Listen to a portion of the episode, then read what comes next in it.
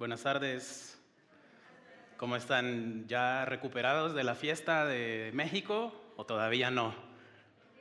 Sí, no, bueno, lo importante es que están aquí ya, que estamos acá eh, reunidos para pues seguir viendo, eh, seguir hablando del reino de Dios, seguir hablando eh, de Mateo, recordando un poco lo que, lo que habló Marcelo hace, hace un par de semanas, hace dos semanas, de cómo el reino de Dios se relaciona en medio de las crisis, ¿no? Cómo viene, viene a jugar parte en medio de las crisis, que obviamente todos vivimos en algún punto de nuestras vidas. Luego Alex nos hablaba de las narrativas, de cómo las narrativas que nos vamos contando se ven a, la luz del reino de Dios.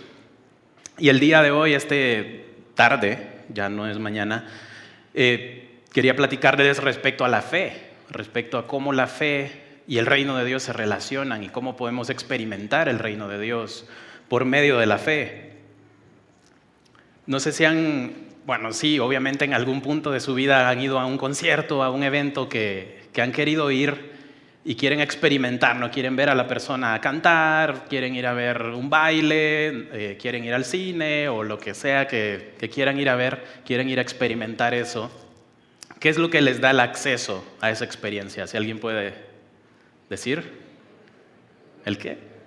Un boleto, exactamente. Un boleto es el que nos da el acceso a un evento que queremos experimentar.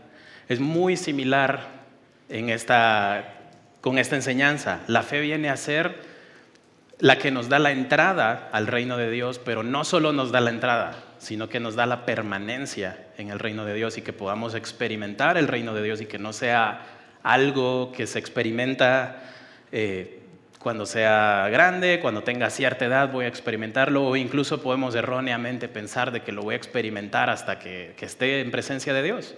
Y Dios no quiere eso, Dios quiere que podamos experimentar el reino de Dios hoy y por medio de la fe. Y esa idea de que Sol que nos, da la entrada y la permanencia, quería hacer un paréntesis con esa idea de que solo que nos da la entrada, esa entrada nos la da por medio del sacrificio de Jesucristo en la cruz.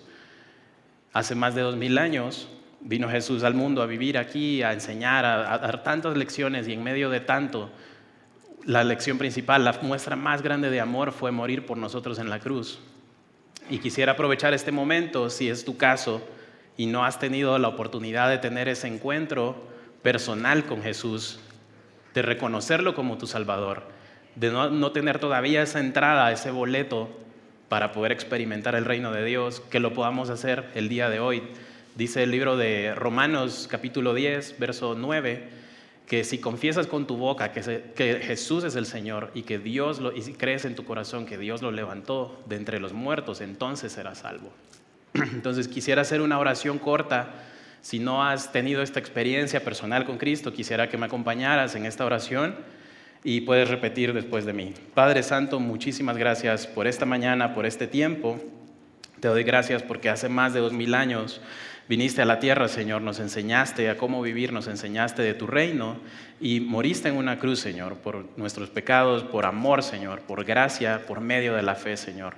Reconozco que ese sacrificio es suficiente y no necesito hacer nada más, Señor, que reconocerte como mi único, mi, mi único Salvador, Señor, y por favor, escribe mi nombre en el libro de la vida y, puedo estar seguro, Señor, que el día que muera pueda estar en presencia de ti, Señor. Te agradezco en el nombre de Jesús. Amén.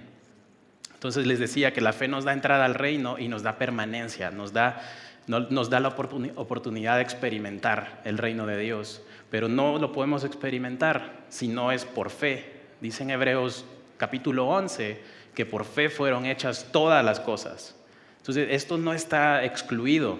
La fe aquí viene a jugar un papel muy importante y vamos a estar viendo tres tipos de fe. Fe que por, que por medio de ese tipo de fe podemos experimentar el reino de Dios. Son historias en el libro de Mateo y vamos a ir a la primera, a la primera, primer tipo de fe que podemos experimentar, por la cual podemos experimentar el reino de Dios. Y es por medio de una fe persistente. Y esta historia la vamos a estar viendo en Mateo 15 a partir del verso 21. Y dice así, saliendo Jesús de allí, se retiró a la región de Tiro y de Sidón. Entonces una mujer cananea que había salido de aquella región comenzó a gritar, Señor, hijo de David, ten misericordia de mí. Mi hija está terriblemente endemoniada. Pero él no contestó nada. Y acercándose sus discípulos le rogaban, atiéndela, pues viene gritando tras nosotros. Y Jesús respondió, no he sido enviado sino a las ovejas perdidas de la casa de Israel. Pero acercándose ella, se postró ante él, diciendo, Señor, ayúdame. Y él le dijo, no está bien tomar el pan de los hijos y echárselo a los perrillos. Ella respondió, sí, Señor, pero también los perrillos comen de las migajas que caen de la mesa de sus amos. Entonces Jesús le dijo, oh mujer, grande es tu fe, que te suceda como deseas. Y su hija quedó sana desde aquel momento. Este, esta, historia, no sé ustedes, pero esta historia podemos ver una reacción un poco diferente de Jesús, una reacción eh, un poco impredecible, inesperada. O sea, hay que decir las cosas como son y creo que aquí Jesús hasta como que la ignora un poco. Dice que va gritando ella y que Jesús no contestó nada. Fueron sus discípulos que le dijeron, oye, aquí viene gritando esta, ayúdala ya. O sea, ya nos trae un poco hartos. Y que Jesús al principio no fue como, ¿qué necesitas? ¿Qué necesitas? A ver, que, ah, necesitas que sane a tu hija, listo. No, sino que dice, no he sido enviado sino a las ovejas, a las ovejas de la casa de Israel. Y ella vuelve a decirle, Señor, ayúdame. Y todavía él ahí no dice, ok, te voy a ayudar, sino que le dice, no está bien quitarle el, el alimento a los hijos y tirárselo a los perros. O sea, le hace una, le dice algo bastante fuerte que yo creo que cualquiera de nosotros hubiera dicho, wow, o sea, este es el Jesús, no, mejor me voy. O sea, así me va a tratar. Pero ella no, ella tiene una fe persistente y le dice, Señor, los perros, aunque sea de las migajas, comen. Con eso, con eso yo ya tengo. Jesús, en ese diálogo, de forma, de, me gusta esta metáfora, Jesús la invita como a subirse a un cuadrilátero con él. A ver, ven, vamos a dialogar te voy a cuestionar y a ver de verdad qué tanto vas a persistir. O a la primera de resistencia te vas a ir. Jesús la invita. Y a diferencia, de, a diferencia de ella, nosotros podemos tener una experiencia así en la que esperamos que todo salga perfecto. Aquí la interacción perfecta hubiera sido que Jesús ve a la mujer, ve su necesidad cumple su necesidad, en este caso su hija endemoniada, y listo, otra más. Pero no, Jesús va más allá. Entonces nosotros a veces esperamos de que todo va a ser perfecto. Es que si hay un poquito de oposición en esto, no es la voluntad de Dios. ¿Sí o no? Que hemos caído en esa frase de que es que la voluntad de si es la voluntad de Dios, todo va a salir bien, todo va a salir perfecto. A todo mundo le va a, le va a agradar lo que estoy haciendo, a todo mundo le voy a agradar, no va a haber ninguna oposición, todos van a estar de acuerdo, todo me va a salir perfecto y no necesariamente es así. Aquí vemos Jesús como le dice, no, yo vine a esto, pero ella contiende con él. ¿Has estado alguna vez en una situación así? ¿Has contendido con Dios? Le has dicho, Dios, no me voy a ir de aquí, te voy a seguir pidiendo, no me voy a ir de aquí hasta que me bendigas, como le dijo Jacob en Génesis 32, que dice que peleó con un hombre y que el hombre le dijo, ya, ya suficiente. Y le dijo Jacob, es que no me voy a ir hasta que, hasta que me bendigas. Esa fue el tipo de fe persistente de esta mujer cananea. Fue un tipo de fe que tocaba en la puerta otra, una y otra vez. ¿Qué, tan, ¿Qué tanto vas a ir? ¿Qué tanto vas a persistir? ¿Qué tanto le vas a pedir a Dios? o con la primera oposición vas a retroceder y te vas a dar la vuelta y vas a perderte tal vez esa bendición que estaba ahí, eso por lo que le estabas pidiendo, esa situación que necesitaba resolución, esa relación que necesitaba restauración, porque hubo un poco de oposición, no fuiste persistente, no tuviste la persistencia que muestra esta mujer aquí. Entonces Jesús la invita y así nos invita a nosotros. No siempre va a ser todo perfecto, todo te va a salir bien, solo pídelo de esta forma y de esta forma y listo.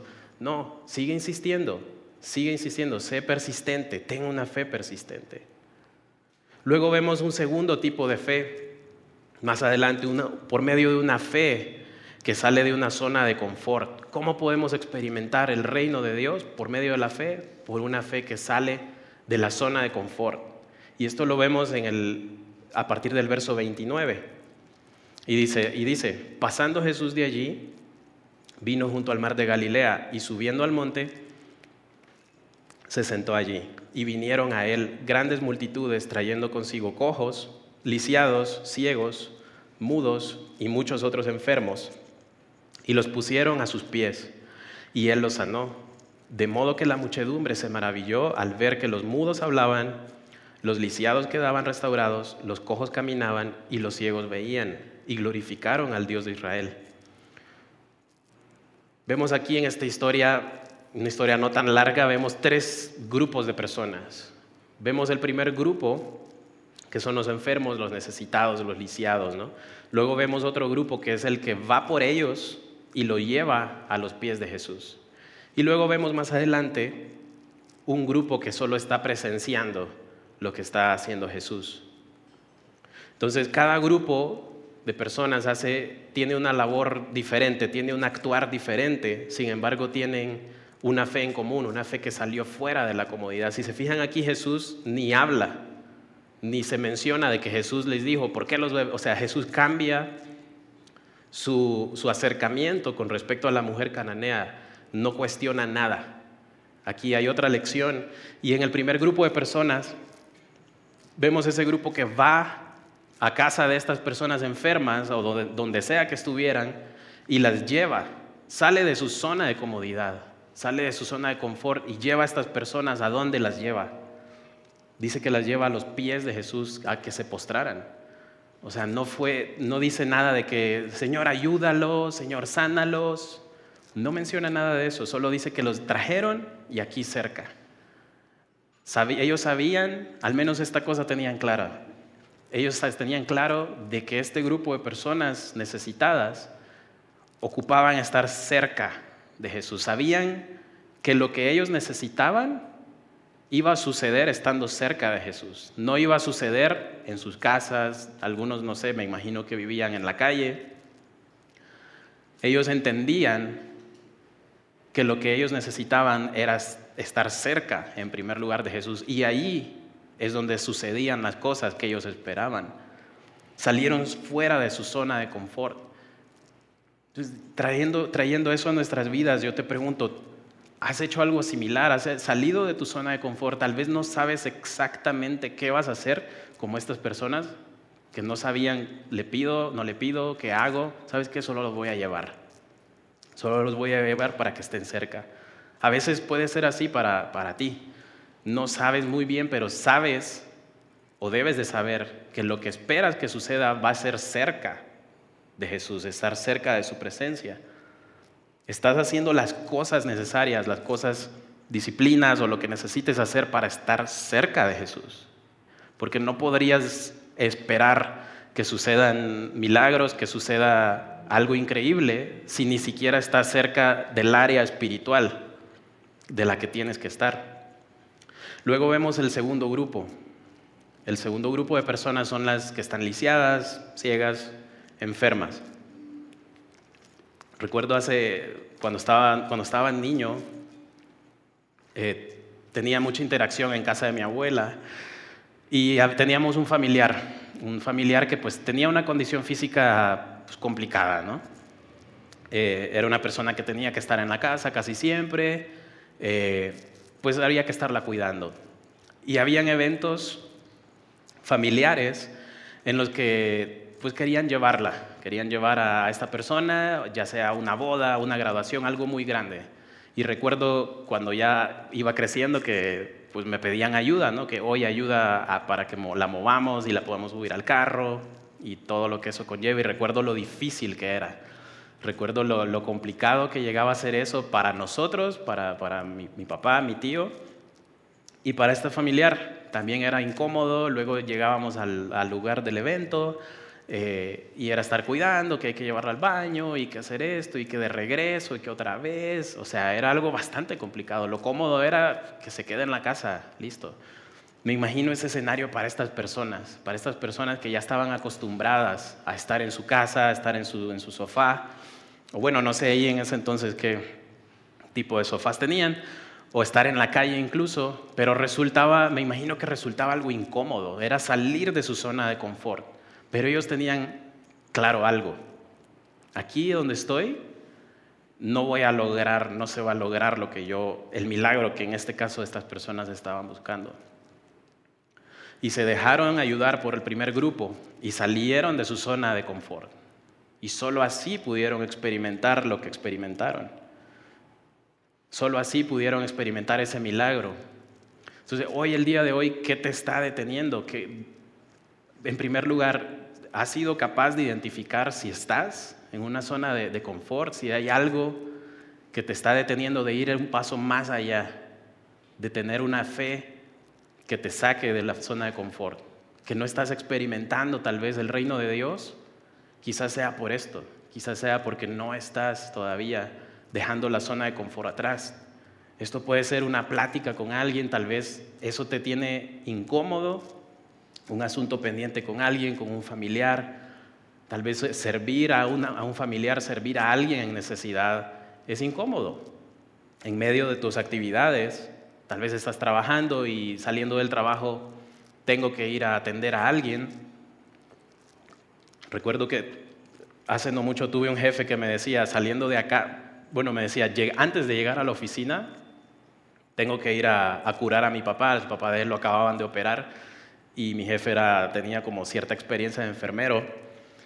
Y me decía, yo llego a las 7 a la oficina, pero yo desde las 4 estoy arriba ya porque tuve que ir a, a curar a mi papá. Saliendo de aquí de la oficina, salía a las 7 de la noche y tengo que ir otra vez a cambiarle las vendas. Y yo, wow, qué cansado. O sea, y eso era por todos los días hasta que el, que el papá se curó, ¿no?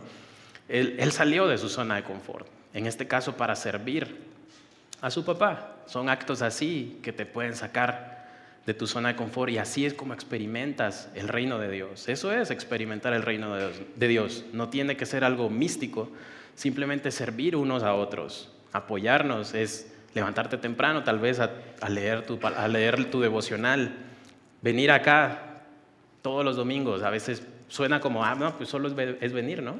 Pero no, a veces sí tenemos ciertos obstáculos y salimos de nuestra zona de confort y venimos aquí y experimentamos lo que podemos experimentar. El tercer tipo de fe que nos ayuda a experimentar el reino de Dios es una fe que crece recordando.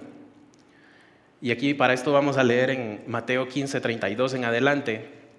Dice, entonces Jesús, llamando junto a él a sus discípulos, les dijo, tengo compasión de la multitud, porque ya hace tres días que están aquí y no tienen qué comer, y no quiero despedirlos sin comer, no sea que desfallezcan en el camino. Y los discípulos le dijeron, ¿dónde podríamos encontrar en el desierto tantos panes para saciar a una multitud tan grande? ¿Cuántos panes tienen? les preguntó Jesús. Ellos respondieron, siete y unos pocos pececillos.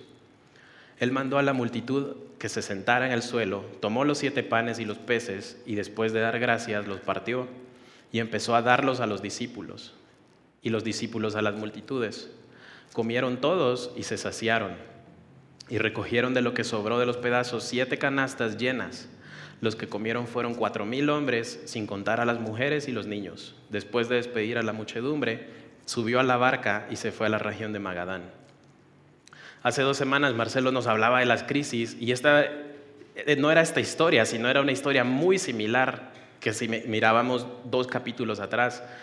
En aquella historia eran cinco mil personas, sin contar niños y mujeres, y en este caso eran cuatro mil. Y aquí los discípulos tienen la misma reacción de que, Señor, ¿y de dónde vamos a sacar? Y es hasta un poco, no chistoso, pero irónico, de que, hey, ¿no se acuerdan hace un par de semanas que le di de comer a mil personas más de las que están ahorita? ¿No? Pero los discípulos no, como que fueron cortos de memoria de que, hey, es cierto. Ellos necesitaban una fe que crece recordando. Era de recordar lo que Jesús acababa de hacer. No tenía mucho que Jesús acababa de alimentar a cinco mil personas. Y es que de eso es lo que necesitamos, una fe que crece recordando. ¿Recordando qué? Recordando lo que Dios ya ha hecho. Dios nos invita a no vivir del pasado. Es muy diferente. No nos está diciendo vivan del pasado, vivan de experiencias pasadas. No es el punto. Pero sí podemos usar el recordar lo que Él, ha hecho para que se fortalezca nuestra fe. Recordar el, que fue el mismo Dios que tenemos hoy, es el mismo Dios que abrió el mar en dos en medio del desierto. Es el Dios de Gedeón, que dice que con 300 hombres venció un ejército de miles. El Dios que mantuvo a Daniel a salvo en el foso de los leones y también cuando lo metió al horno ardiente. O sea, esas, historias increíbles que se han hecho película, es el mismo Dios de hoy. Es el mismo Dios que tenemos el día de hoy y, esos son los tipos de milagros que Dios quiere que estemos recordando y lo puedes llevar más personal en tu vida, en tu vida, en eventos que hayan sucedido y que tú has visto la fidelidad de Dios. Hace, hace un poquito más de dos semanas eh, me sucedió algo que, que me ha hecho aplicar esto, que me ha hecho aplicar esto ya a un nivel ya que se siente, ¿no? De, tener una fe que crece recordando. Hace dos semanas estaba en mi trabajo y me llamaron de, eh, puedes venir a una sala de juntas, este, ya en la tardecita, y sí, sin problema. Y básicamente en esa, en esa junta lo que me dijeron fue, gracias por tu servicio, este, no, te no te necesitamos. Entonces pasé de un momento a otro en este caso de tener, de tener trabajo a no tener trabajo. Y fue, eh, fue una sacudida, honestamente, fue, me sacudió porque no era algo que, obviamente, que, que yo quería, que yo andaba buscando, no era algo que esperaba, como que en mi mente sabía que algo estaba pasando, pero como que no, no le das mucho, mucha vuelta, ¿no? Pero sucedió. Y recuerdo el camino de, de la oficina a mi casa ese día sabiendo de que el día siguiente iba a tener libre, eh, pensando de que, wow, Dios, esta sí no la vi venir, esta sí no la vi venir y algo tengo claro, de que esta es una prueba y que quiero salir aprobado de la prueba. Quiero salir aprobado y automáticamente empecé a recordar todo lo que Dios ha hecho en mi vida, de cómo ha proveído en ocasiones en las que yo la verdad no miraba dónde, Así que yo, yo le decía a Sara, mi esposa, de que no sé, no sé cómo vamos a hacer. Y Dios fue abriendo el camino a medida que vamos avanzando. No tenía muy claro qué iba a suceder, pero y empecé a recordar todo eso y me empecé a sentir, a sentir mejor, obviamente. Empecé a tratar de tener una fe que creciera recordando lo que Dios ha hecho en mi familia, en mi vida.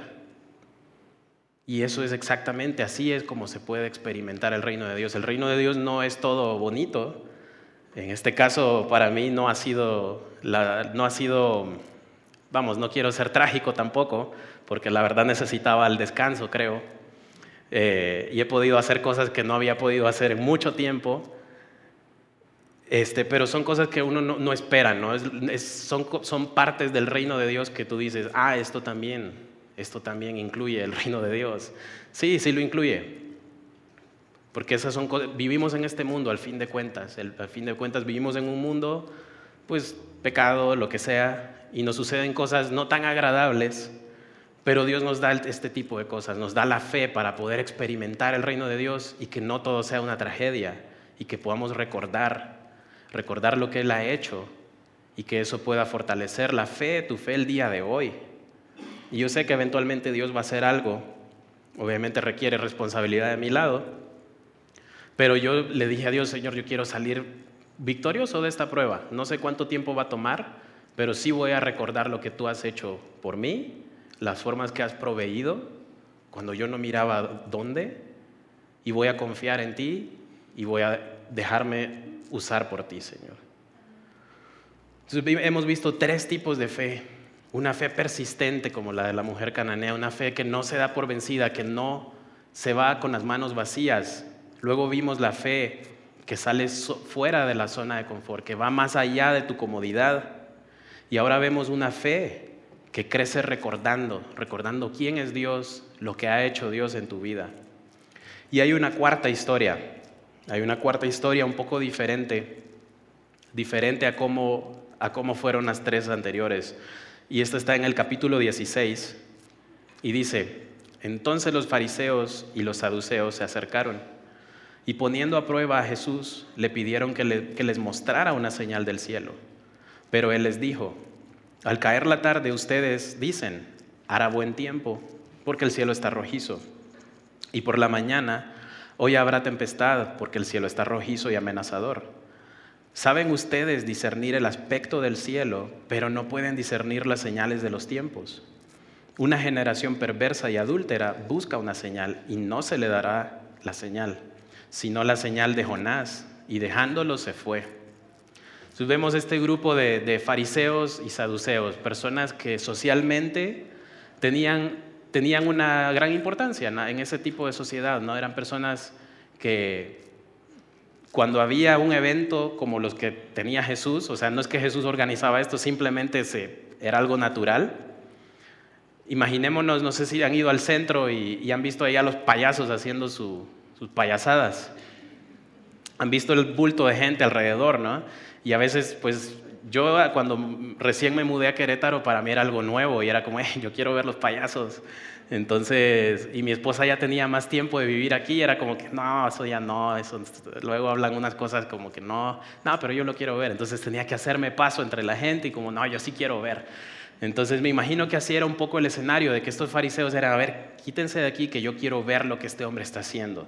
No con el afán de admirarlo, o de adorarlo, sino con, con otro afán, ¿no? de cuestionar. Entonces, me parece irónico que estos hombres estaban pidiendo una señal cuando ellos estoy seguro que tenían la primera fila de lo que Jesús estaba haciendo. Dice que ellos se acercaron y, querían poner a prueba a Jesús. Y luego dice que Jesús, Jesús les dijo, una generación perversa y adúltera es la que pide una señal. O sea, lo que les da a entender es que ellos no querían ceder, ellos no querían postrarse ante Jesús, ellos no querían alinear su vida con Jesús y por eso están pidiendo este tipo de cosas. No tenían excusa para pedir una señal más, ya habían visto todo, pero su problema no era de fe, no era un problema de fe, tenían un problema de raíz de corazón, porque ellos no querían rendir su vida a Jesús y aceptar todo lo que eso implica.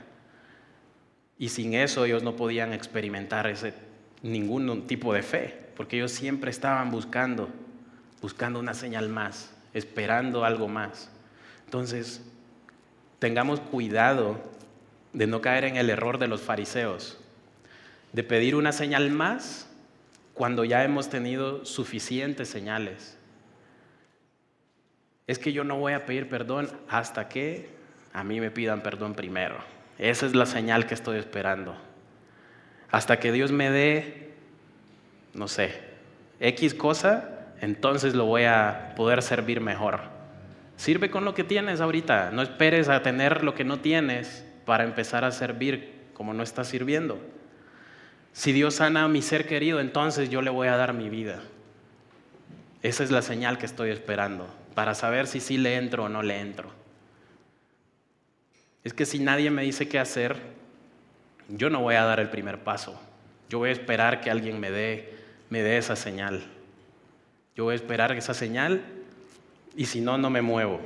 Cuidado con no caer como los fariseos, que tenían un problema de corazón. No vamos a poder experimentar ningún tipo de fe, ni una fe persistente, ni un tipo de fe que nos saca fuera de la zona de confort, ni un tipo de fe que crece recordando, si en primer lugar no estás rindiendo tu vida a Jesús, no estás dispuesto o dispuesta a aceptar las implicaciones. Eso era lo que los fariseos no estaban dispuestos a hacer y, Jesús les dijo, ustedes no van a poder ver la señal, o sea, no voy a darles el placer porque no es así, no es así como funciona. no van a poder experimentar el reino de Dios si no deciden primero aceptar las implicaciones de servirme y ya luego van a ver como por medio de la fe van a poder experimentar, siendo persistentes, recordando quién es Dios, saliendo de su zona de confort. Así es como vamos a experimentar el reino de Dios. Me acompañan a orar, por favor. Padre Santo, te doy muchas gracias por esta tarde, por este mensaje, Señor. Te doy gracias porque por fe, Señor, podemos experimentarte a ti, podemos experimentar tu reino, Señor, por medio de una fe persistente que no se va con las manos vacías, Señor, que te ve como la última y la única opción, Dios, por medio de una fe que crece recordando y por medio de una fe, Señor, que sale de la, zona de confort, que nos impulsa a hacer más que estar en nuestra comodidad, solo así podemos experimentar tu reino, Señor. Queremos hacerlo, ayúdanos, Señor, en nuestra incredulidad, nuestra falta de fe, Señor. Ayúdanos a poder experimentarte y experimentar tu reino de la forma que tú quieres, Señor. Todo esto te lo pido en el nombre de Jesús. Amén.